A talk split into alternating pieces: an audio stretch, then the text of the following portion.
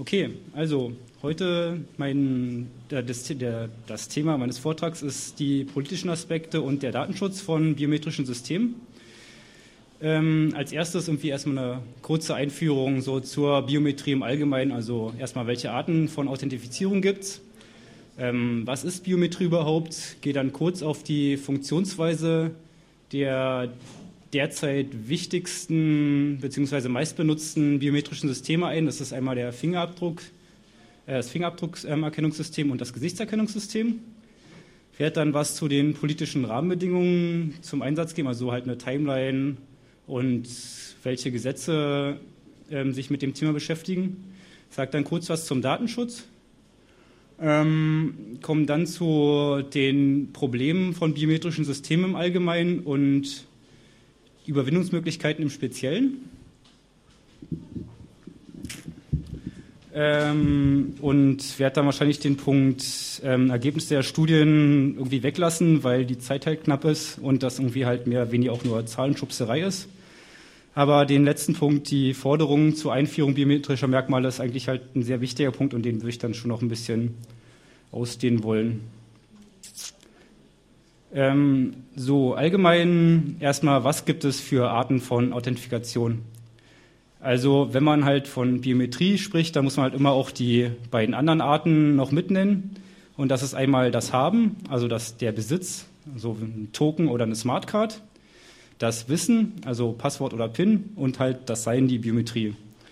Ähm, zur Weitergabe, also man kann sowohl ähm, einen Besitz oder das Wissen an andere Personen weitergeben. Bei der Biometrie oder bei biometrischen Merkmalen ist das ähm, halt eher nicht so der Fall, wobei das halt irgendwie mit einem Fragezeichen bedacht ist, wie wir irgendwie nachher noch sehen werden.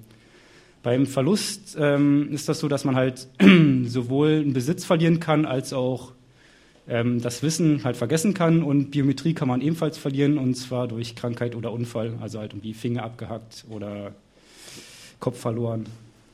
Ähm, ja, wie sieht es mit, mit der Wechselbarkeit von die, diesen Arten der Authentifikation aus? Also haben, also einen Besitz kann man halt austauschen, man kann sich eine neue Smartcard generieren. Wissen, also ein Passwort kann man wechseln, einfach irgendwie altes Passwort eingeben, neues Passwort eingeben und schon ist das geschehen. Bei der Biometrie ist das wieder halt so ein bisschen kritisch. Man kann es zwar wechseln, aber nur im sehr eingeschränkten Maße. Und zwar halt bei Fingerabdrücken halt zehnmal genau, beziehungsweise neunmal wechseln. Und dann muss man irgendwie die Füße zur, zur Hand nehmen. Ähm, was bedeutet Biometrie eigentlich? Ähm, Biometrie kommt aus dem Griechischen und setzt sich aus dem Wort Bios und Metron zusammen, was so viel heißt wie ähm, also Leben und Maß, also die Vermessung des Lebens ist so die ursprüngliche Aussage. Ähm, Biometrie ist eine Technik zur Authentifikation bzw. Identifikation von Personen anhand von spezifischen Körpermerkmalen. Das ist so halt die allgemeine Beschreibung von der Biometrie im heutigen Kontext. Mal das Bild neu machen irgendwann. Ähm, ja, wie sind denn so biometrische Systeme im Allgemeinen aufgebaut?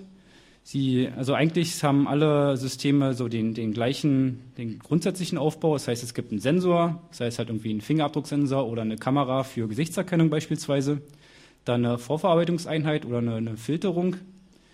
Ähm, also sprich äh, Rauschunterdrückung, ähm, Kontrasterhöhung.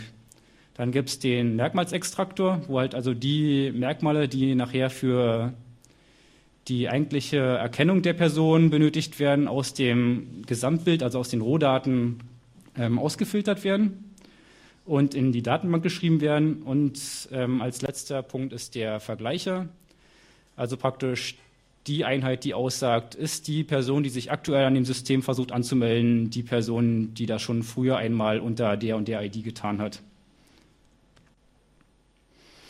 Ähm, welche Anforderungen werden an das Merkmal gestellt? Das ist ähm, als wichtigster Punkt die Universalität. Das heißt, dieses Merkmal muss einfach mal bei allen Personen vorhanden sein, weil man kann es sonst halt nicht benutzen. Ähm, die Probleme, die sich aus diesen Aussagen ergeben, werden irgendwie später nochmal näher ähm, beleuchtet. Ähm, eine relativ hohe Konstanz ist eine zweite Forderung an biometrische Merkmale. Das heißt, über einen langen Zeitraum sollte das Merkmal sich möglichst wenig verändern Das heißt, dass halt auch nach fünf Jahren noch ähm, das Gesicht halt so weit dem ursprünglichen Datensatz ähm, ähnelt, dass halt die Person trotzdem noch erkannt wird. Ähm, Einzigartigkeit ist auch ein sehr wichtiger Punkt. Um halt praktisch verschiedene Personen zu unterscheiden, müssen halt die Merkmale der jeweiligen Person halt möglichst einzigartig sein. Ähm, prinzipiell müssen die Merkmale erstmal überhaupt technisch erfassbar sein. Also man muss erstmal die Möglichkeit haben, sie überhaupt in, mit dem Computer irgendwie zu erfassen und auszuwerten. Und sie müssen natürlich auch fälschungssicher sein, das heißt schwer zu kopieren, weil wenn man halt mit einfachen Mitteln so Systeme überwinden kann, dann bringen sie halt nicht besonders viel ähm, Sinn. Ähm, vielleicht noch allgemein ähm, für biometrische ähm, Vergleichsoperationen unterscheidet man zwei Arten der Authentifikation. Das ist einmal die Identifikation und einmal die Verifikation. Bei der Verifikation ist ein sogenannter 1 zu 1 Abgleich. Das heißt, ähm, es wird eine ID von einer Person vorgegeben und halt auch nur genau das aktuell aufgenommene Bild mit dieser ID verglichen und dann kommt halt die Aussage, ähm, die aktuell eingehenden Daten stimmen zu 95 Prozent mit dem ähm, Template-Daten, also mit den vorher eingelernten Daten überein. Die zweite Art ist die Identifikation oder auch 1 zu N-Abgleich soll heißen, die aktuell ähm, aufgenommenen Daten werden mit der großen Datenbank von allen vorher in das System aufgenommenen Personen ähm, verglichen. Und dann die Aussage ist dann halt, ähm, die aktuell sich ähm, authentifizierende Person stimmt mit 95 Prozent mit ID so und so überein. Ähm, bringt im Allgemeinen halt höhere Fehlerraten und weil halt nicht gegen einen bestimmten ähm, Merkmal, nicht gegen eine bestimmte Person gematcht wird, sondern halt gegen alle in der Datenbank. Ähm, zur technischen ähm, zu den technischen Voraussetzungen von den beiden wichtigsten Systemen und hier erstmal zum Fingerabdruckerkennungssystem. Da unterscheidet man inzwischen schon die verschiedensten Sensorarten.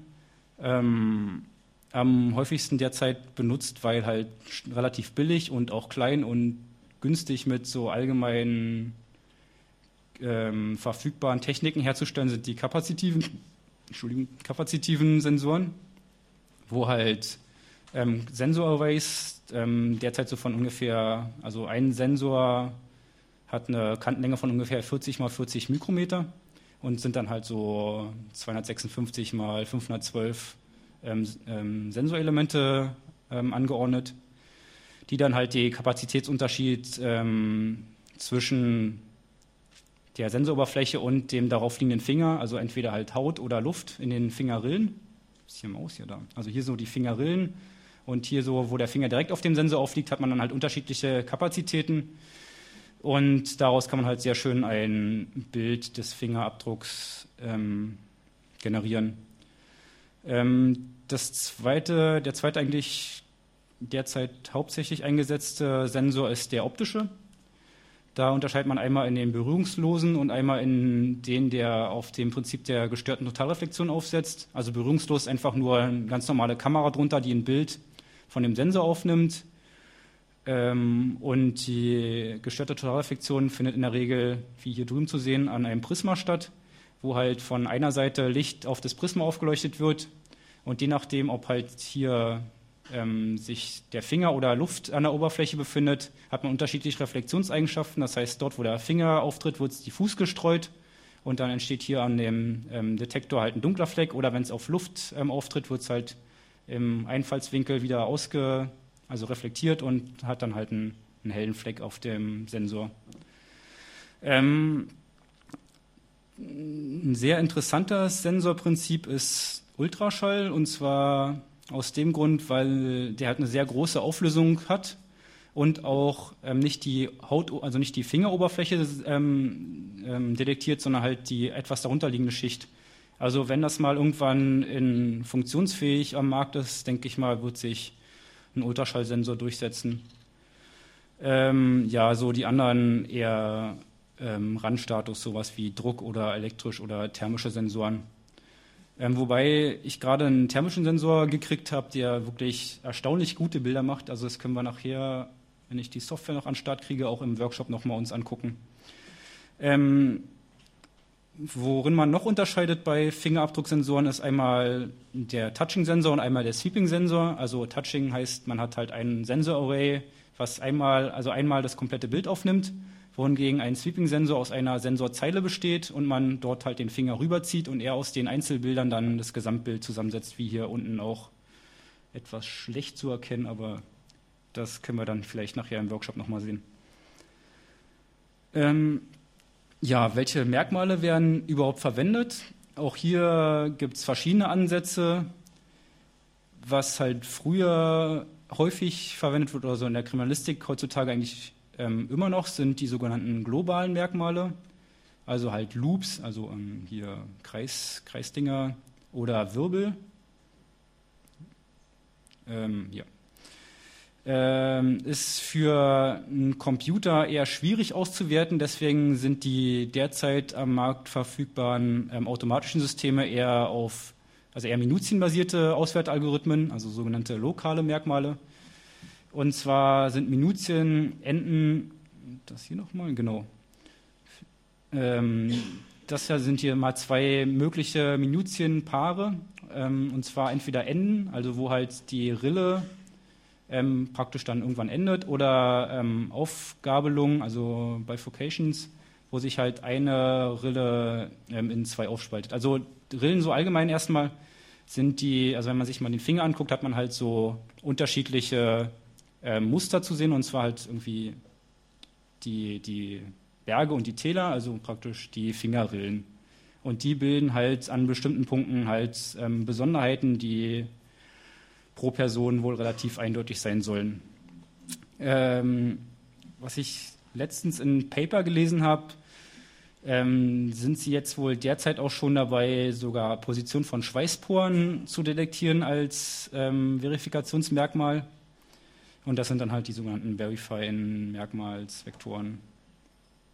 Ähm, die Verfahren, die verwendet werden, um halt die Fingerabdrücke zu katalogisieren, ist einmal entweder ein Pattern-Matching über das gesamte Bild oder was halt hauptsächlich verwendet wird, diese minutienbasierten Verfahren, die halt einmal die Position und einmal die Ausrichtung, also die, den Winkel der abgehenden Minutie speichern ähm, und eventuell auch noch die Minutien die Papillarsegmente dann weiterverfolgen. Das heißt zum Beispiel hier jetzt einen Winkel nach ähm, links unten haben und dann sagen halt im Winkel von 45 Grad geht die Strecke dann weiter. Und damit kann man halt relativ gut eigentlich das gesamte Fingerabdruckbild nachzeichnen. Oder wie schon eben gesagt, die Position der Schweißporen.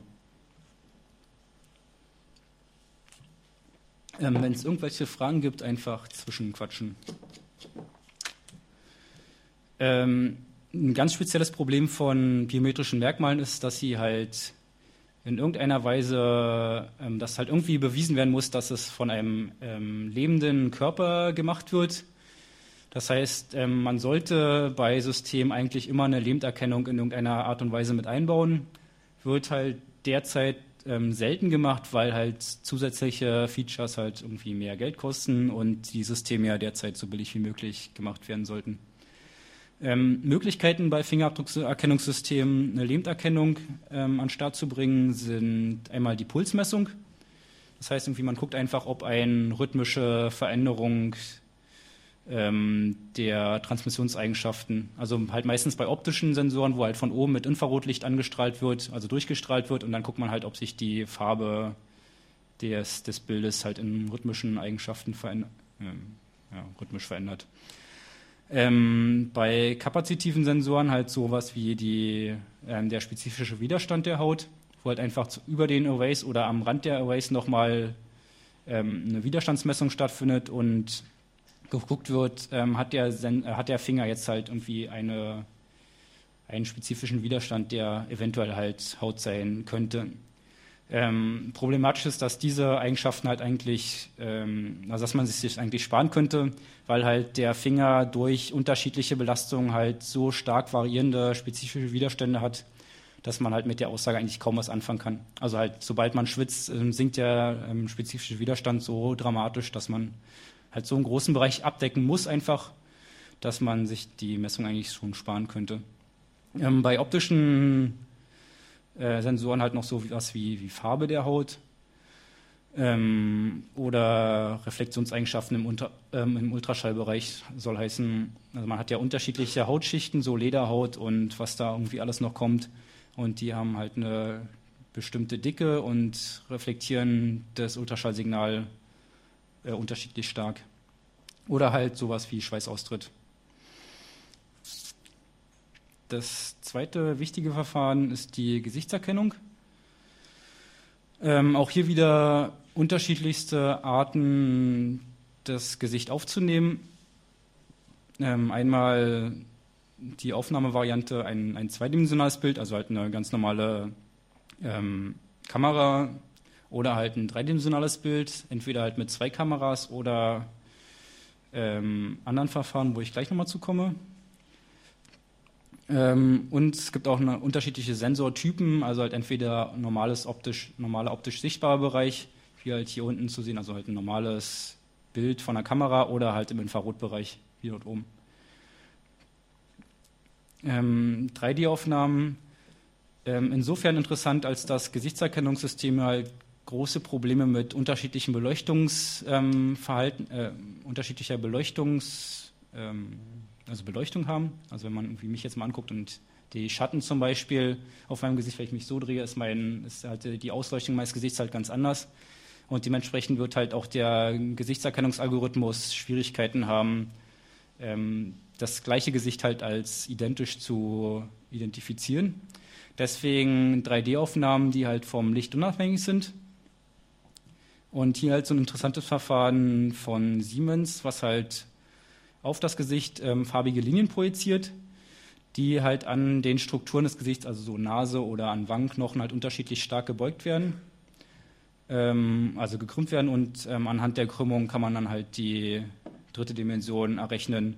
Soll angeblich eine Auflösung von 0,2 ähm, Millimeter in allen Dimensionen haben, also halt auch in die Tiefe was ich schon relativ erstaunlich finde, wenn das tatsächlich geht.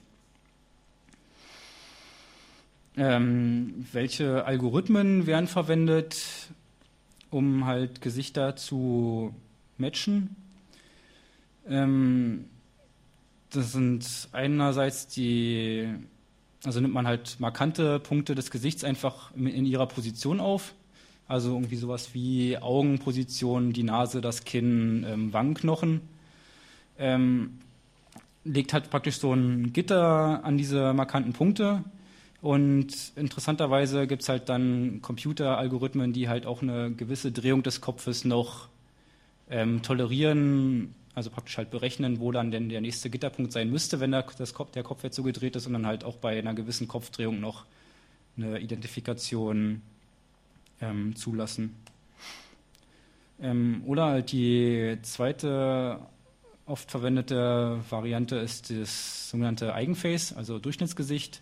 Ähm, kann man sich in etwa so vorstellen wie die Phantombildzeichner von der Polizei. Man hat halt irgendwie ähm, Gesichter mit sehr markanten ähm, Augen oder sehr markanten Nasen. Also hat irgendwie, ja, die Person hatte eine dicke Nase oder hatte irgendwie weit auseinanderstehende Augen und man hat halt so einen ähm, Basissatz aus ungefähr 100 Gesichtern und kann damit dann ein Gesicht relativ gut beschreiben.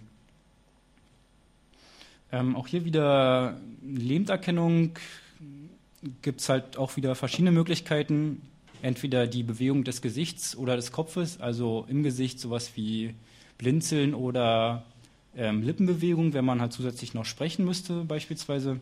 Oder Bewegung des Kopfes, also irgendwie Kopfschütteln, irgendwie Nicken, was auch immer.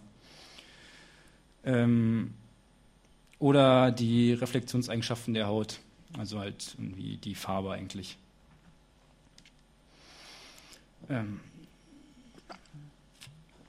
ja, so viel zum ersten Teil, also den, den technischen Gegebenheiten. Gibt es dazu jetzt kurz Fragen? Trefferquoten, also ich kann vorwegnehmen, sie sind noch relativ ähm, miserabel.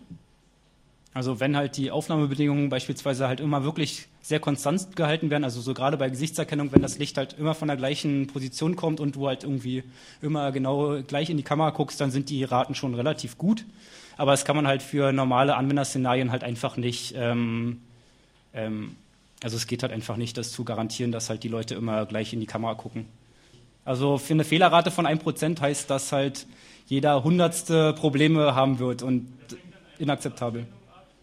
Ey, du kannst diesen Statistiken eh nicht glauben, weil halt irgendwie alle Leute, die diese Statistiken irgendwie erstellen, halt daran interessiert sind, die Systeme irgendwie auf den Markt zu bringen.